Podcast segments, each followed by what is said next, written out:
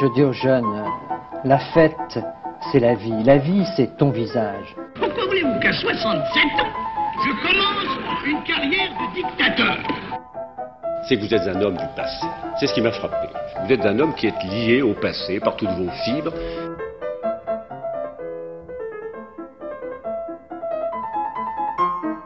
Bonne nuit les petits, faites de beaux rêves, tonton veille sur vous.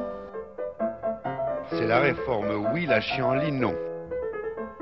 J'assume pleinement la responsabilité de cet échec et j'en tire les conclusions en me retirant de la vie politique après. Je vous demande de vous arrêter.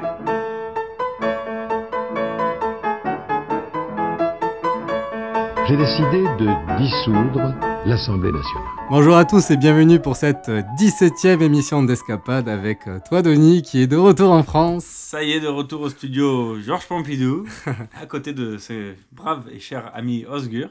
Merci bien. Et puis on va commencer tout de suite par une nouvelle émission qui met à l'honneur un grand homme politique de la Ve République. Voilà, nous allons parler d'un grand homme, d'une stature, du guignol préféré des Français, de cet animal politique qui a toujours fait tout pour arriver au sommet du pouvoir, pour une fois y être, n'a rien, ne rien en faire si ce n'est des erreurs, quand ce n'était pas de l'immobilisme. On va donc parler aujourd'hui de l'homme aux mille promesses, souvent déchu. Je serai le président de tous les Français. Tous les Français.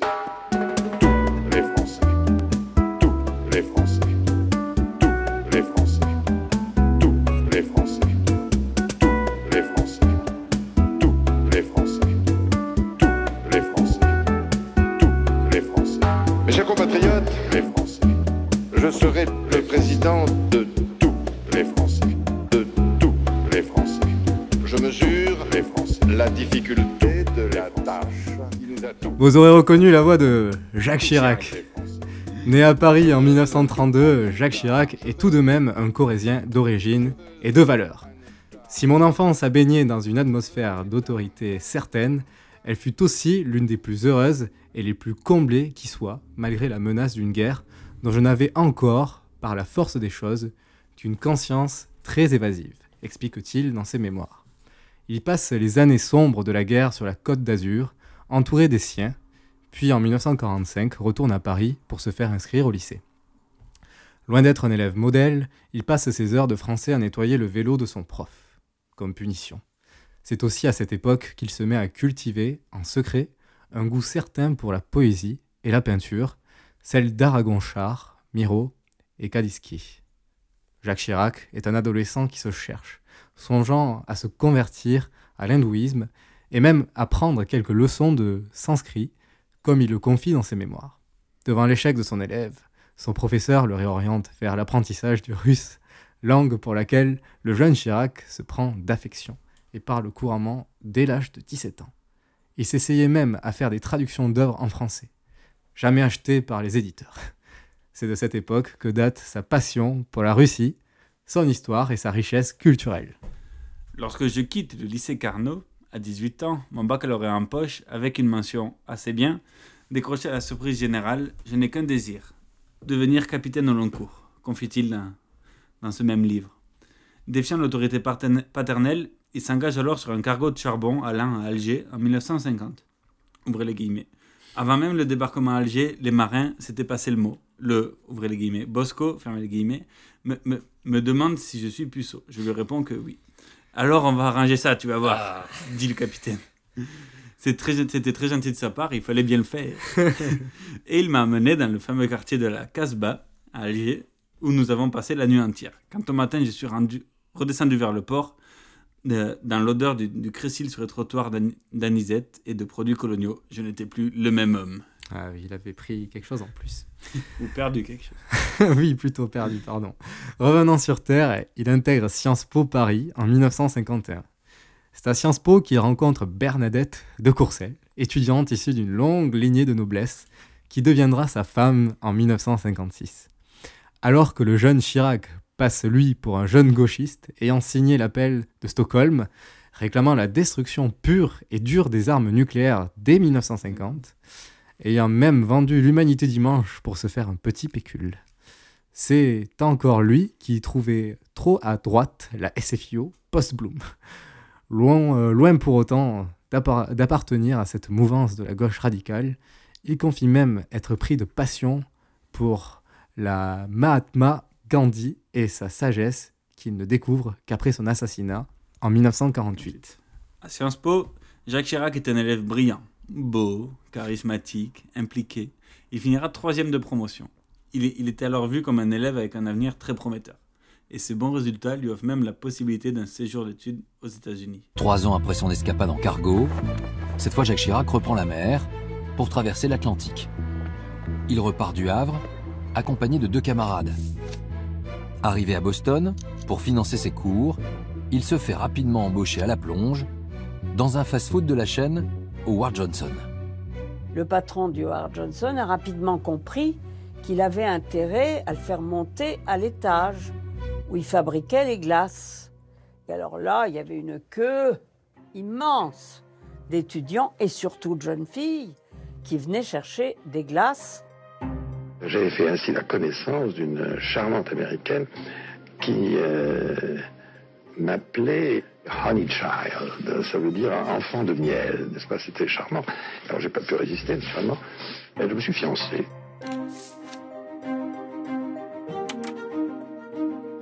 Il va tomber raide amoureux dingue d'une superbe fille qui, qui se balade en Cadillac décapotable.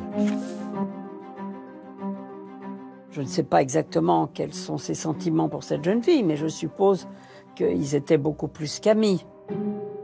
La nouvelle des fiançailles avec cette jeune américaine arrive bientôt à Paris. Et là, c'est un drame total. Mes beaux-parents, ma belle-mère surtout, absolument furieuse et désespérée, est venue dire à ma mère qu'elle recevait des lettres de son fils, euh, chéri, qui était aux États-Unis et qui, semble-t-il, était en train de s'engager avec une Américaine. Et au monde, elle ne voulait pas d'une belle fille américaine. C'était un fils unique. Et beaux-parents voulaient une Française. C'est comme ça. Comme sur le quai quand le bateau est revenu.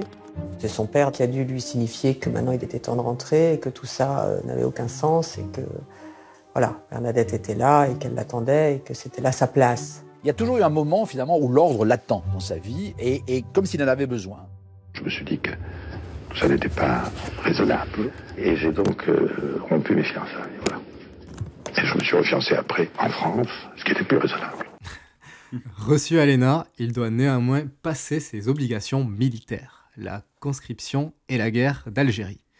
Dans ses mémoires, il assume parfaitement, sans s'en excuser, son affinité pour l'Algérie française qu'il avait à l'époque avec ses camarades. Faisant sa formation à Berlin, il insiste pour aller sur le terrain algérien, où il arrive en avril 1956. Pris de soif en prenant l'ascendant sur les hommes, Jacques finit lieutenant en 1957. Il était alors à deux doigts de poursuivre une carrière militaire. Finissant dixième de la promotion Vauban à l'ENA, le voilà haut fonctionnaire au sein de la Cour des comptes. De plus, il est maître de conférence à l'IEP de Paris. Ce travailleur se fait alors remarquer et rentre au sein du cabinet du, Premier ministre Georges Pompidou. C'est alors qu'il est pris d'une passion pour cet homme d'État. Pompidou est son mentor, son modèle. Il adhère à ses convictions. C'est le début d'une belle collaboration entre les deux hommes qui, qui durera jusqu'au bout. Et là, en 1967. En 1967, alors qu'il n'est qu'un jeune conseiller de Matignon, Georges Pompidou lui lance un défi reprendre la Corrèze à l'opposition. Roger, comment allez-vous? C'est gentil d'être venu ce dimanche matin pour nous, pour nous accueillir. C'est Georges Pompidou qui l'a incité.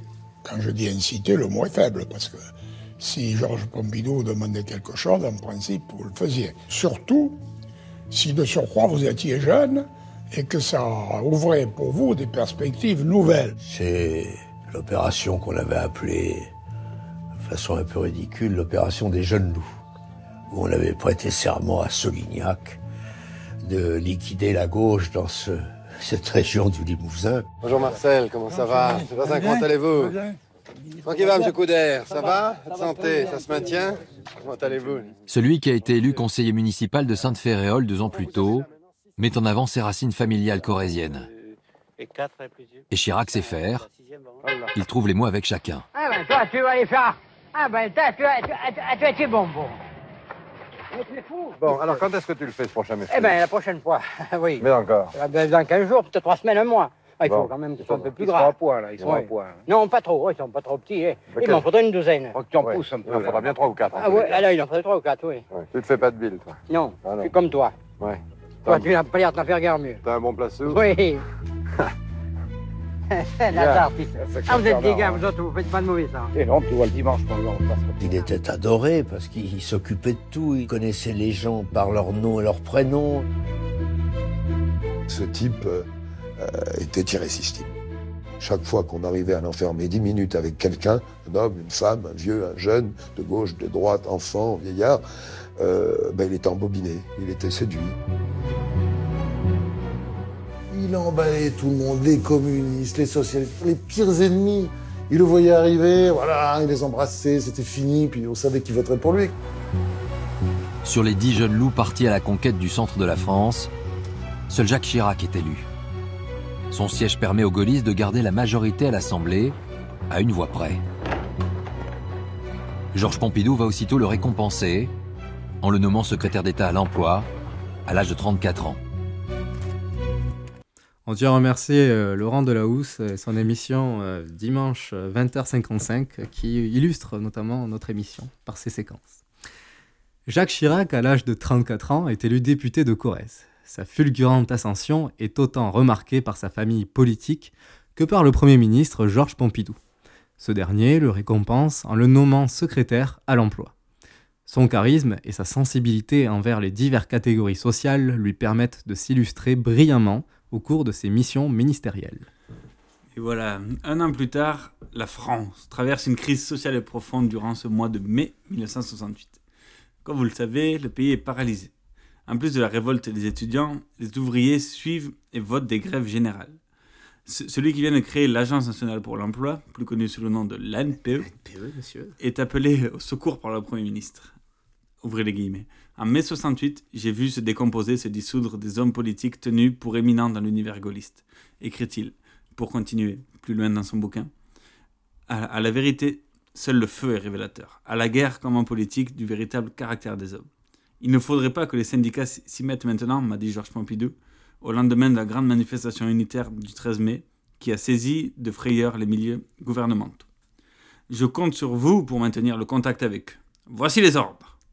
Le 20 mai, il convainc De Gaulle et, et Pompidou, de- devient, il, il- pardon, Chirac convainc De Gaulle et Pompidou et, et devient donc le médiateur entre le pouvoir et les syndicalistes, notamment avec le secrétaire général de la CGT qui est Henri Krasuki. oui.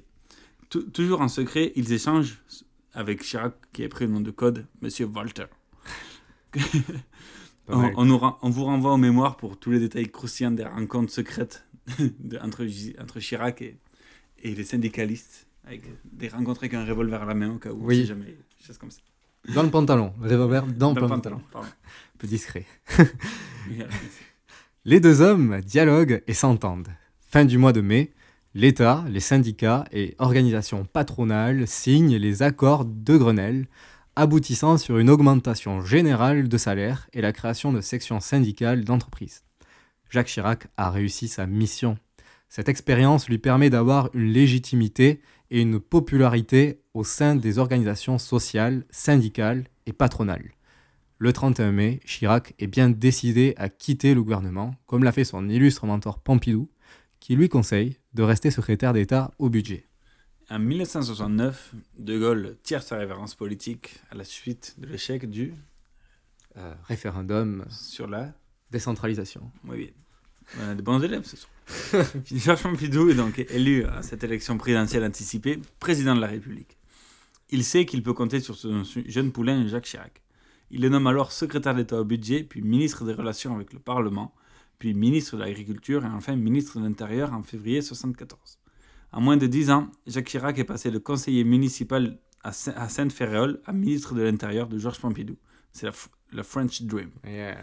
Ces années-là sont décisives pour le bulldozer, tel, que l'ont surnommé ses deux mentors, Pierre Juillet et Marie-France Garot, des gaullistes de la première heure.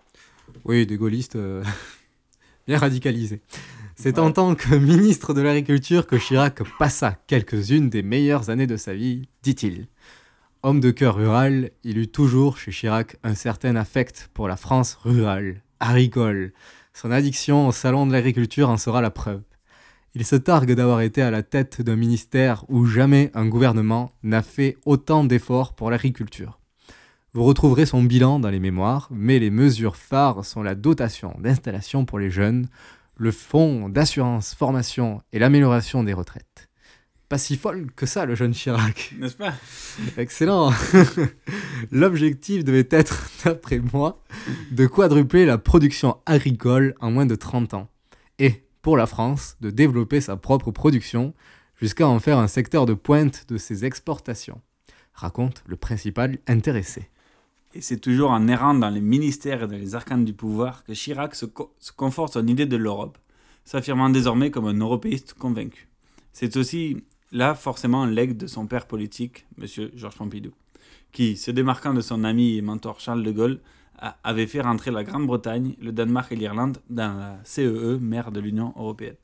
Auprès de Bruxelles, Chirac s'efforce d'assurer aux agriculteurs français de meilleures conditions de vie et de travail. Et là, patata. Nous interrompons ce film. Le président de la République est mort. Un communiqué du secrétariat général de la présidence de la République vient de signaler que M. Georges Pompidou était décédé à 21h ce soir. Ce communiqué est signé du professeur Vignalou, le médecin de M. Pompidou.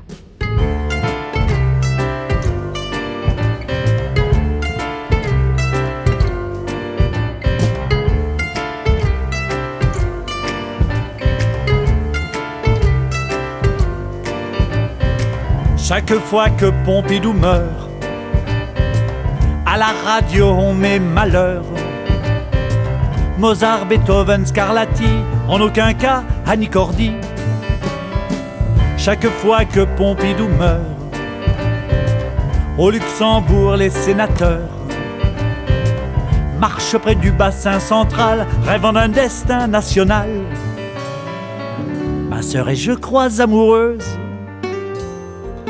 d'un garçon, ce n'est pas commun, qui pour le moment dans la Meuse fait son service près de Verdun.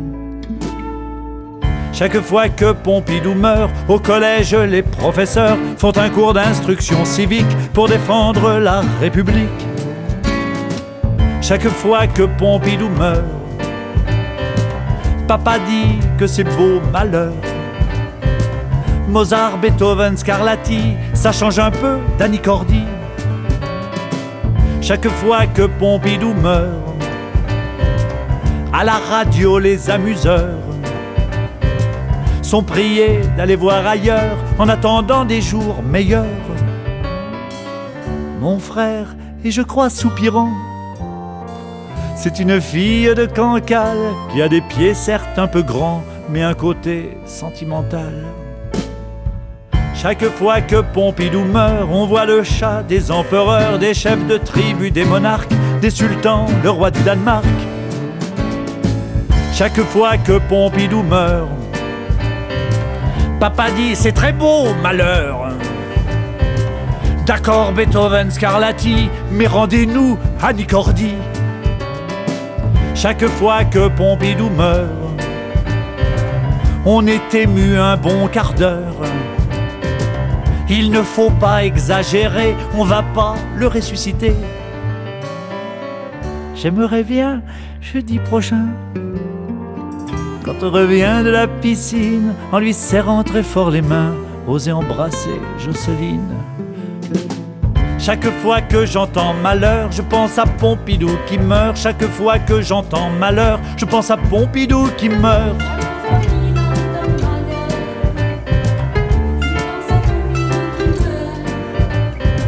Chaque fois que j'entends malheur, je pense à Pompidou qui meurt. Chaque fois que j'entends malheur, je pense à Pompidou qui meurt. Chaque fois. C'est le drame. Le 2 avril 1974, c'est le deuil national. Georges Pompidou est mort. C'est un jour triste pour la France et un drame pour Jacques Chirac. Il perd son mentor, son modèle, Un homme qui lui a donné une chance, un homme qui lui faisait confiance. Bien que nous n'ayons jamais été intimes, je ressens la disparition de Georges Pompidou aussi cruelle, aussi cruellement que celle d'un proche, dit-il. Lors des obsèques, le jeune loup ne peut retenir ses larmes. Celui qui était sous les ailes d'un grand homme d'État doit prendre son envol. Quelle belle métaphore. Quelques jours après la mort de Georges Pompidou, Jacques Chaban-Delmas annonce sa candidature, alors que les, les Français ne sont, toujours, sont encore sous le choc du décès. Alors que le corps du président n'était, ouvrez les guillemets, pas tout à fait froid, selon un brillant historien. Jacques Chaban-Delmas annonce sa candidature. Cette maladresse n'est particulièrement pas appréciée par Jacques Chirac. Forcément. Ce dernier va même entraîner 43 parlementaires de son camp gaulliste à ne pas voter pour le candidat gaulliste, Chaban-Delmas. Chirac et les frondeurs vont alors soutenir la candidature de- la candidature d'un centriste, le ministre de l'économie et des finances, Valéry Giscard d'Estaing. Au premier tour Bravo. des élections présidentielles de 74, Chaban n'arrive que troisième. Giscard est élu largement président de la République face à François Mitterrand, qui essuie un nouvel échec, mais qui continue. Afin de, de remercier le, le fort soutien de Jacques Chirac, VGE, comme on l'appelle, le nomme Premier ministre. Ce duo de choc est historiquement jeune. Chirac est né en 1932, à- il a donc à peine 42 ans à sa prise de fonction, et VGE a de 3 ans à peine son aîné.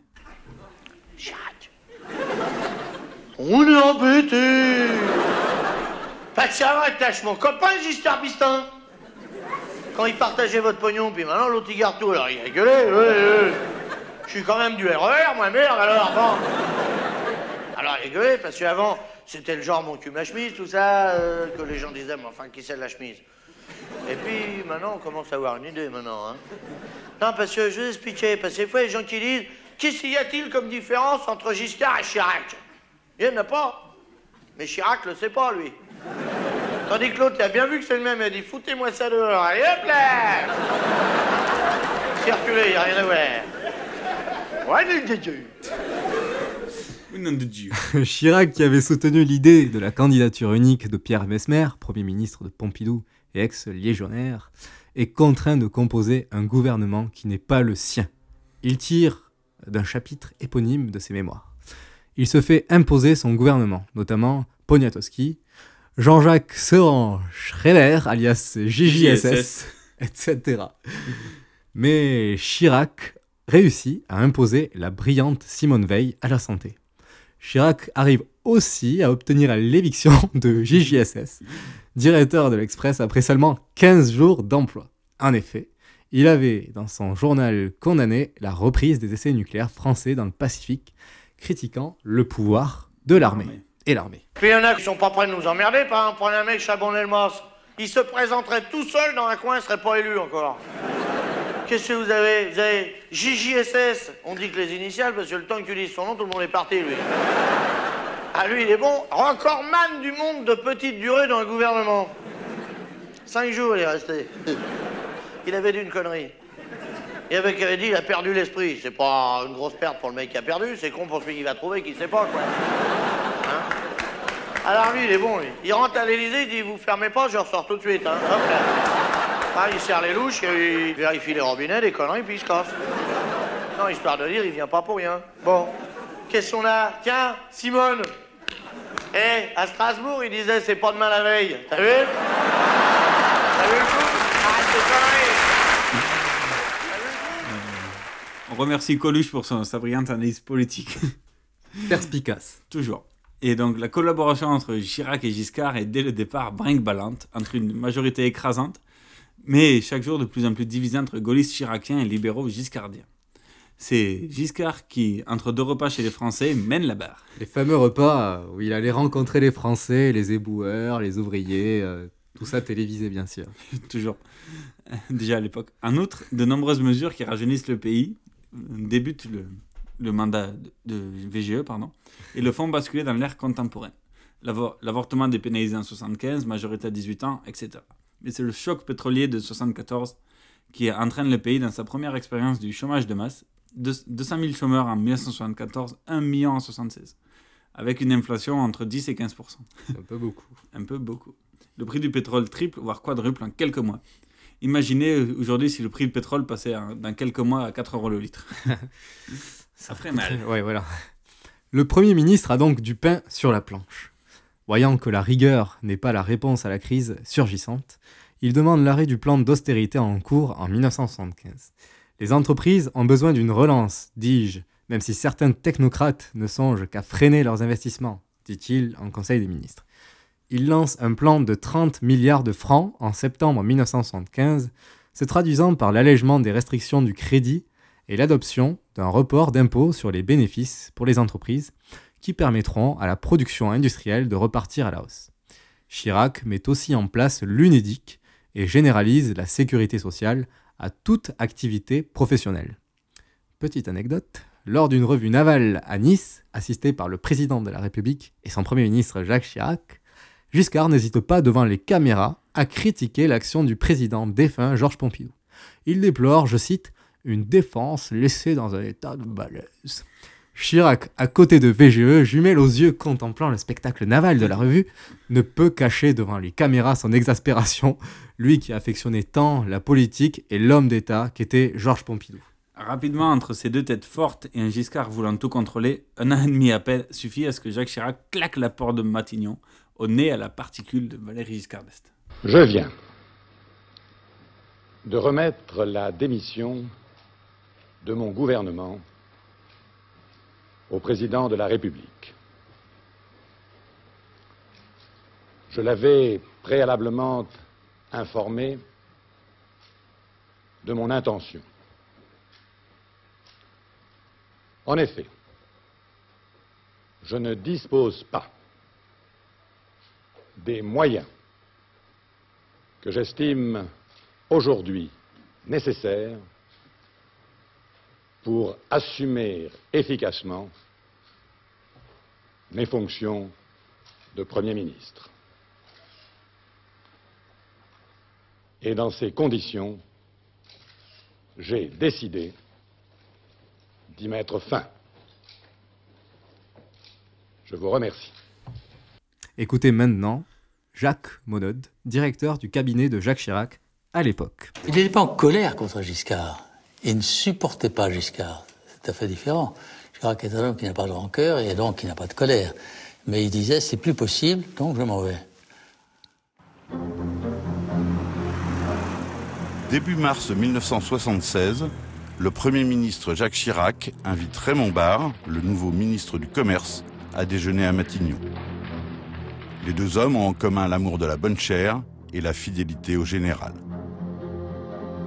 À la fin du repas, Chirac explique à son hôte pourquoi Giscard est un homme faible, incapable selon lui d'assumer la fonction présidentielle. Raymond, conclut-il, je n'en peux plus. Avec le président de la République, ce n'est plus possible. Il faut lui couler du béton dans les veines.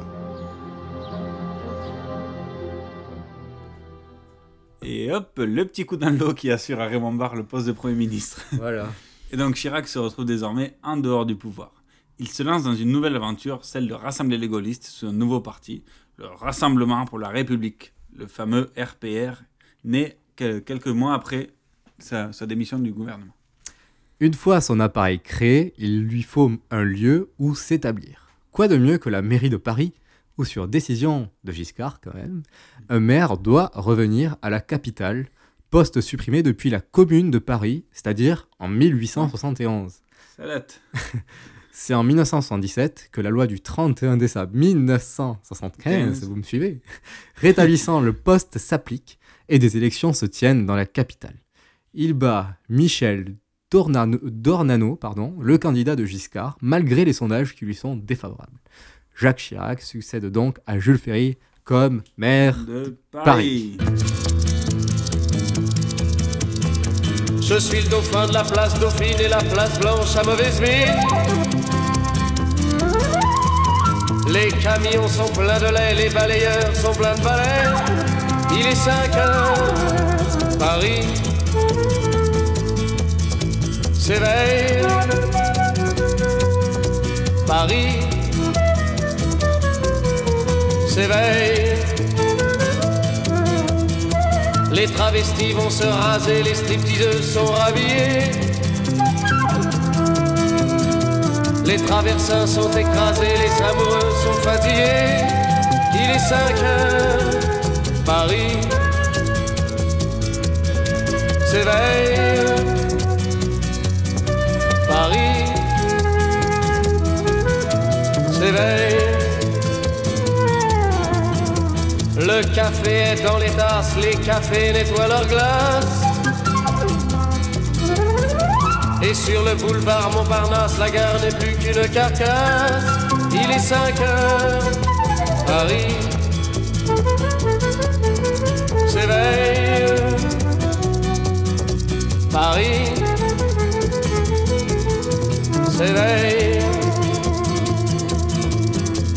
banlieusards sont dans les gares, à la Villette on tranche le lard. Paris by night regagne l'écart, les boulangers font des bâtards. Il est 5 heures, Paris s'éveille. Paris s'éveille. La tour Eiffel a froid aux pieds, l'arc de triomphe est ranimé. Et l'obélisque est bien dressé entre la nuit et la journée. Il est 5 heures, Paris s'éveille. Paris s'éveille. Les journaux sont imprimés, les ouvriers sont déprimés. Les gens se lèvent, ils sont brimés, c'est l'heure où je vais me coucher. Il est 5 heures, Paris se lève. Il est 5 heures, je n'ai pas sommeil. Quelle belle visite guidée de la capitale par Jacques Dutronc, accompagné d'une magnifique flûte traversière. Qu'on aura entendu grâce à l'eau-parleur de droite. Mais voilà, Chirac est donc dans l'opposition au gouvernement, mais par sa droite. Et le 6 décembre 1978, Jacques Chirac publie L'appel de Cochin. Cochin, car c'est à cet hôpital que Jacques Chirac fut convalescent à la suite d'un accident de voiture en Corrèze. Ce texte est écrit par ses deux nouveaux plus plus proches collaborateurs, Pierre Juillet et Marie-France Garot. Cet appel est en rupture avec ceux qu'a toujours défendu, ceux qu'il a toujours défendu et ceux qu'il défendra par la suite Jacques Chirac. En effet, ces deux proches conseillers défendent une ligne gaulliste radicalement souverainiste et conservatrice. L'appel qui préfigure les premières élections suffrage universel du Parlement européen dit, je cite, Non à la politique de la supernationalité, supranationalité, pardon. Non à l'asservissement économique. Non à l'effacement international de la France. Ce texte fait opposition à la volonté politique de Giscard d'Estaing d'une Europe fédérale. Chirac veut tout simplement se mettre en opposition de VGE. Voilà. Lors des élections, c'est quand même l'UDF, le jeune parti giscardien, qui remportera les élections en France avec 27,6% des voix. Le RPR finira lui quatrième, derrière les socialistes et les communistes, avec 16% des voix pour le RPR. C'est un échec. Et euh, le RPR a perdu ses électeurs, perdant 6% depuis les législatives un an plus tôt. C'est quand même pas mal, si perd 6% en un an. C'est vrai, c'est vrai. Son entourage lui conseille alors de changer de ligne politique. Vous avez vu qu'ils se sont plantés. Il se sépare donc de Pierre Juillet et Marie-France Garot, ses conseillers de toujours, et se met en bataille pour les prochaines élections présidentielles, tout seul, tout seul. D'ailleurs, euh, Marie-France Garot qui aussi euh, se mettra en bataille pour les élections présidentielles de 81 C'est vrai. et qui obtiendra un score inférieur, il me semble, à 2%. Comme Jacques Chaban-Delmas. Spécial Chamon d'Elmas. Même destin. En 81, Giscard d'Estaing se voyait comme favori. Le président sortant pense avoir mené de bonnes actions au cours de son septennat. Mais les Français se souviennent aussi du choc pétrolier qui conduit alors au premier chômage de masse en France. La gauche est plus que jamais forte et Mitterrand est au plus haut des intentions de vote. La récente crise sociale, les inquiétudes sur la mondialisation et le pouvoir du patronat renforcent le représentant du Parti socialiste devenu la première force politique devant le Parti communiste français, emmené par ce cher euh, Georges Marchais. On renvoie à nos émissions précédentes. Pour Mitterrand, c'est son ultime chance de gagner enfin les présidentielles. Il se fait vieux petit pépère. Après deux échecs successifs. Et là, à droite, qu'est-ce qu'on a?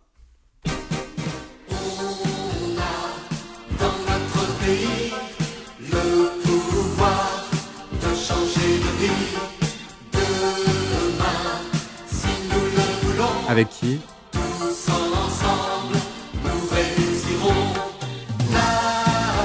un peu de, de ce moment de, de grande classe musique. Voilà, c'est vraiment euh, la haute musique française. Voilà. Inspiré par euh, le disco, tout ça.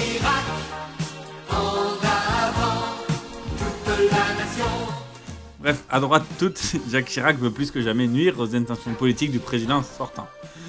Et avec, avec une musique pareille, succès réussi. Il veut au moins nuire à ses oreilles. Il souhaite relancer sa carrière politique, lui qui dirige de- de- depuis le siège officiel du RPR basé à la mairie de Paris.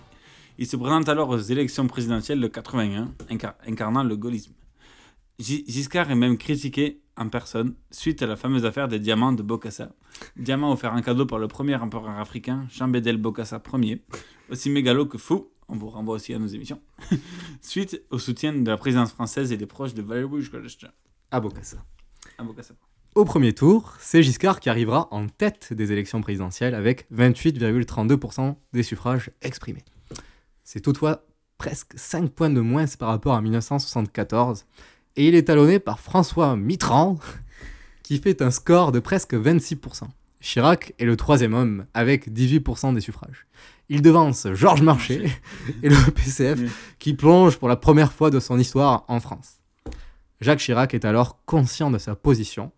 Même s'il n'est pas qualifié au second tour, il sait qu'il peut l'influencer. Alors que faire? Soutenir la candidature de Giscard, son ennemi? Ne pas donner de consigne de vote? Le 10 mai, chacun devra voter selon sa conscience. À titre, à titre personnel, dans l'esprit que je viens de rappeler et dans la ligne de l'action politique que j'ai toujours menée en faveur d'un certain type de société, je ne puis que voter pour M. Giscard d'Estaing. La parole est désormais au peuple français. Voilà, ne pas donner de consigne de vote et faire croire à titre personnel qu'il votera pour Giscard. Ces propos sont à prendre avec un peu plus de recul. VGE écrira dans ses mémoires publiés en 2007 avoir téléphoné incognito à la permanence de Chirac entre les deux tours en tant que militant. Et voici un extrait de ses mémoires. Je voudrais savoir comment voter dimanche. à peine un temps mort. Il me répond tout de suite. Il ne faut pas voter Giscard, on a dû vous le dire. Oui, oui, mais, mais est-ce qu'il faut m'abstenir ou mettre un bulletin blanc? Il faut voter Mitterrand. Voilà, Chirac voulait la mort politique de Giscard et il l'obtiendra.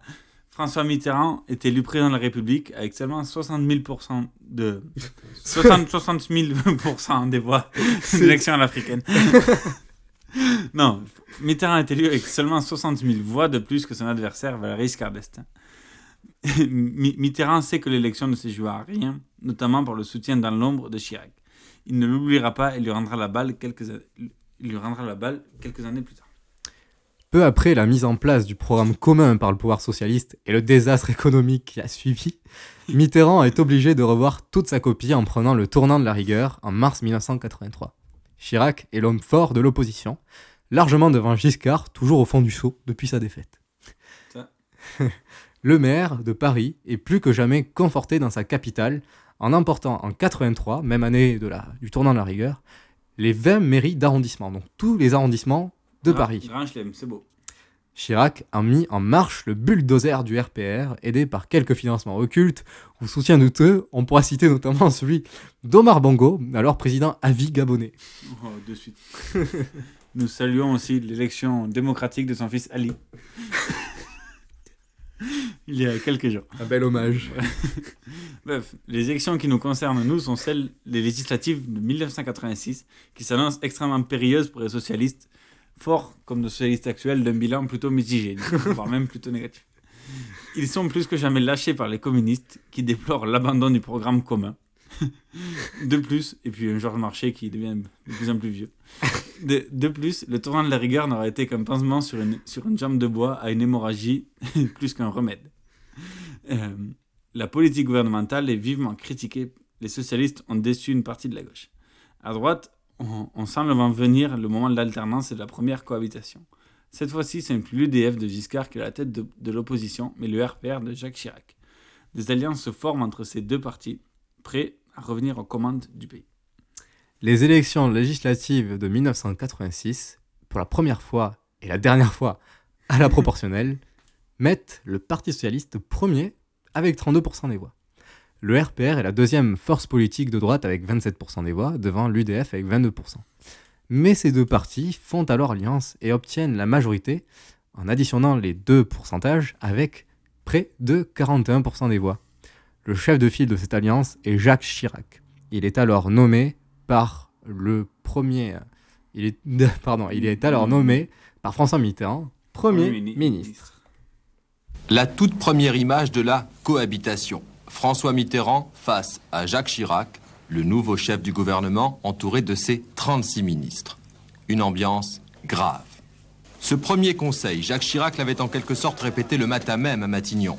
Le chef du gouvernement avait réuni tous ses ministres, avec en tête Édouard Balladur, pour préciser à toute l'équipe sa conception du travail gouvernemental.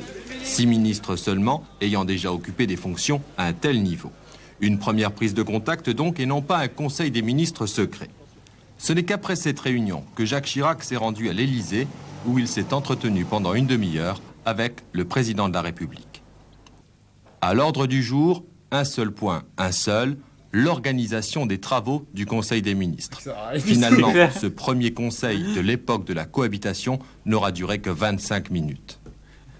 Et voilà comment en- emballer une affaire vite expédiée. en tant que Premier ministre, Chirac veut remettre en, cause la politique menée par la majorité sortante. Fini la politique socialiste ou d'ouverture ou la politique de rigueur, place au libéralisme. Le contexte interna- international est, est qui plus est parfait. L'URSS dé- décline à grands pas.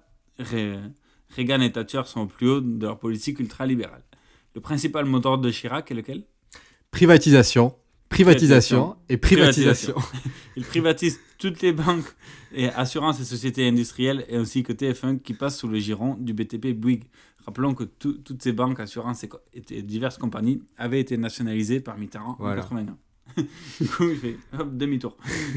en matière d'emploi, il ajoute plus de flexibilité pour le licenciement, ah, comme François Hollande.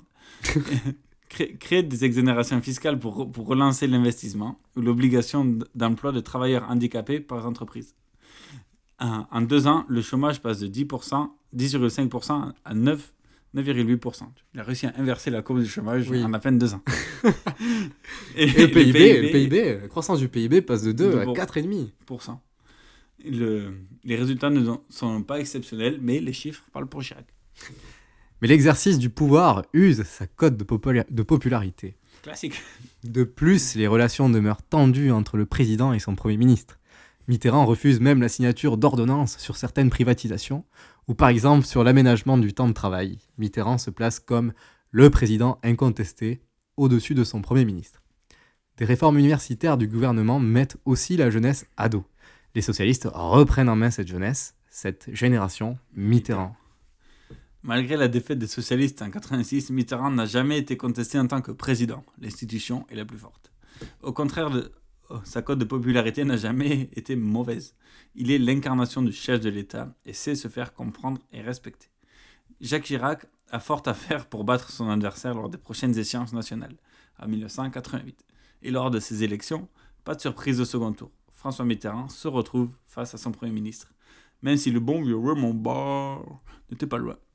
Le, le débat télévisé pour le second tour montre très clairement la différence de posture entre les deux candidats. D'un côté, le libéral, fort de ses actions gouvernementales, de l'autre, le président incontesté au-dessus de la mêlée. Écoutez cet extrait du débat présidentiel. Je vous ai observé pendant deux ans. Vous me donnez là un bien mauvais exemple. Mais je ne veux pas m'engager davantage. Moi, je, vous appelle je ne fais aucune observation particulière sur votre façon de vous exprimer. Vous en avez le droit. Moi, je continue de vous appeler Monsieur le Premier ministre, puisque c'est comme cela que je vous ai appelé pendant deux ans, et que vous l'êtes.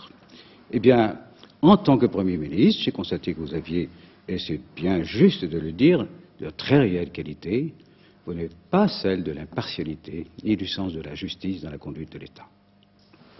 Permettez-moi juste de vous dire que ce soir, je ne suis pas le Premier ministre et vous n'êtes pas le Président de la République. Nous sommes deux candidats à égalité et qui se soumettent au jugement des Français, seul qui compte. Vous me permettrez donc de vous appeler Monsieur Mitterrand. Mais vous avez tout à fait raison, monsieur le Premier ministre. Quel punchline. Petite tacle de Mitterrand. Magnifique. Lors du second tour, François Mitterrand l'emporte largement avec plus de 54% des voix, ce qui est quand même pas mal quoi.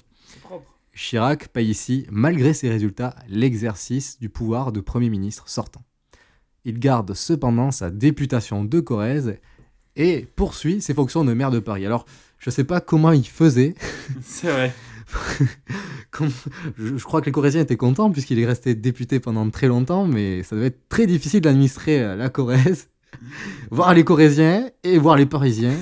Il s'occupait de tous ces emplois fictifs à la mairie de Paris. Oui, et puis en plus, il était aussi euh, Premier ministre euh, quelques années, quelques mois auparavant.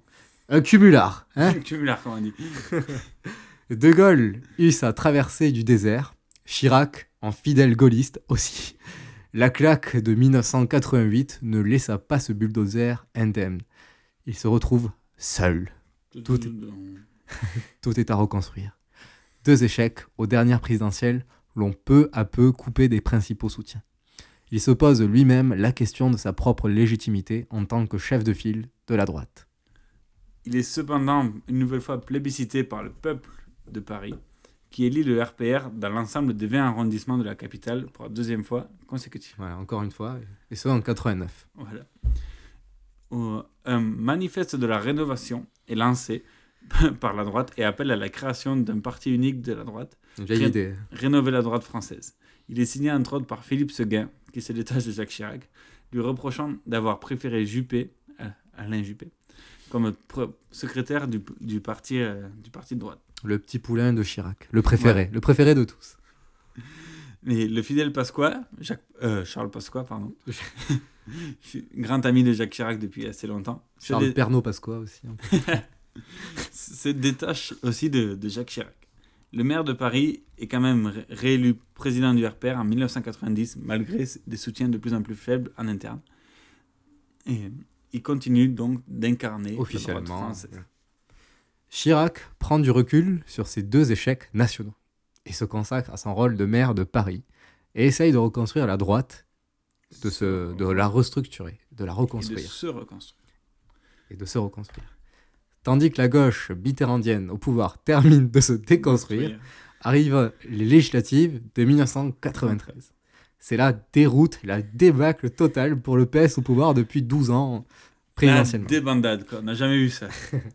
À peine 17% des suffrages exprimés pour le parti de la majorité et seulement 57 députés. Ça représentait à peu près 10% sur 577 de l'Assemblée nationale. Ce qui est une 57 réelle- pour la majorité. une, une réelle, une grosse, une énorme claque. Et il y a même l'UDF qui en a eu 200, vous imaginez C'est vrai. L'UDF qui, euh, grâce à Raymond Barre, quand même, malgré tout, aux élections euh, présidentielles de, de, de 88, euh, Raymond Barre arriva juste derrière Jacques Chirac à 16%. Et donc, euh, quand même, la présence de l'UDF territorialement, euh, voilà, dans les différentes circonscriptions du territoire, fait que ce parti existait encore et était encore présent. J'aimerais bien voir Bayrou à la tête de 200 députés. Et le pire, c'est qu'il a failli, euh, il a failli le faire, mais euh, il- en 2007, il a préféré euh, faire parcours euh, unique, tout seul, et avoir que trois députés. Sur son cheval blanc, comme Henri IV. Entre les deux tours, Chirac s'exprime en, en- en ces mots. L'intérêt de la France serait sans aucun doute que M. Mitterrand démissionne et que nous ayons de nouvelles élections présidentielles. Mais, Bah, mais, mais, Mais, mais François, s'accrochant comme une moule à son rocher, accepte une deuxième cohabitation. De toute façon, maintenant, il s'en fout. Petit pépère, il part à la retraite. Naturellement, chef de l'opposition, Chirac est donc présenti, pressenti pardon, pour le poste de Premier ministre. Or, il, le il ne répète pas l'erreur de 1986 et envoie son ami de 30 ans du, au- du temps des cabinets ministériels de Georges Pompidou. Édouard Balladur occupait le poste. Édouard Balladur est... euh, oui, cela lui laisse deux ans pour Pardon. préparer la campagne de 95, où il devait être le candidat naturel de la droite. Il Voilà. devait, il devait. Il devait. Petite dédicace de France Gall à Jacques Chirac. cette période difficile. Si on t'organise une vie bien dirigée, où tu t'oublieras vite. Si on te fait danser sur une musique sans âme, comme un amour qu'on.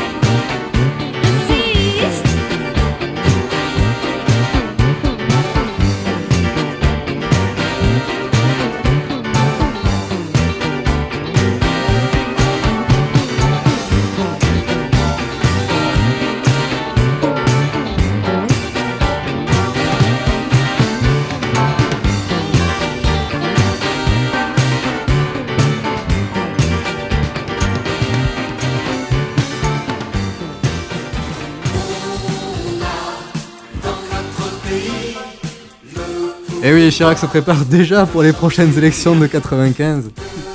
En Et- musique. Cette fois-ci, il voulait ne pas faire la même erreur qu'en 88, et il envoie donc Balladur euh, euh, en tant que Premier ministre, sans se douter que Balladur réussira en tant que Premier ministre. Ouais, bah, en même temps, bon. Mais euh, un clin d'œil de l'histoire qui nous est raconté dans, dans le canard enchaîné de cette semaine, c'est que, comme vous savez que, que Jacques Chirac a été hospitalisé la semaine dernière, et, et le, le médecin qui est responsable de prendre soin de la santé de Jacques Chirac s'appelle Elisabeth Balladur. comme quoi. Un destin pour la France. Unis m- même dans l'adversité. Bon, en tout cas, voilà, c'était notre première émission euh, sur euh, Jacques Chirac. Comme vous avez pu remarquer, c'est une, euh, une émission entièrement consacrée à lui. Voilà.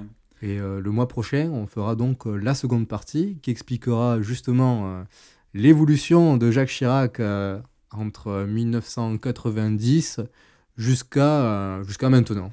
Voilà, de, de, sa prise de pouvoir, donc avec M. Alain Juppé comme Premier ministre, qui avait mis la France dans la rue, mais qui bientôt va avoir la même France qui a voté pour lui. C'est rigolo.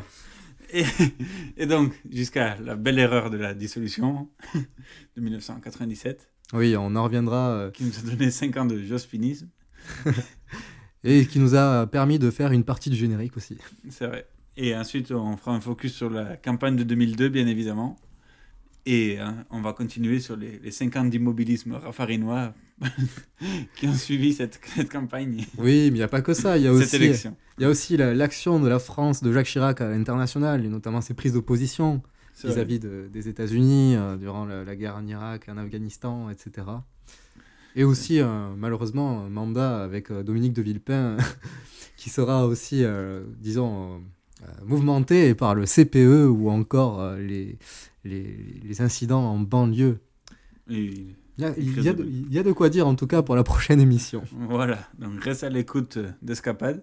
Rendez-vous le mois prochain. Ce sera un beau petit cadeau de Noël qu'on va vous faire. Avec une, le retour de la partie culturelle qui n'a pas été présente aujourd'hui, tant il y avait de choses à dire sur Jacques Chirac. Mais bon, on a, quand même fait, on a essayé de faire un peu de culture di diversifiée Jacques Dutronc, France Gall, Coluche. C'est un grand écart en tout cas. C'est un peu voilà. euh, une sorte de marque de, de fabrique qu'on essaye de d'avoir. Voilà. Et surtout de la culture cinématographique de la télévision française, avec le brillant générique pour l'annonce de la mort de Pompidou. On dirait que c'est Mars, les Martiens qui débarquent, comme dans un mauvais film d'Hollywood. On remet juste euh, l'intro de cette mort annoncée malheureusement. Même exprès, on pourrait plus le refaire. et donc, on vous donne rendez-vous le mois prochain. Et à bientôt. Merci beaucoup et euh, on est heureux de partager avec vous nos deux ans voilà, d'émission d'escapade. Merci beaucoup et à bientôt.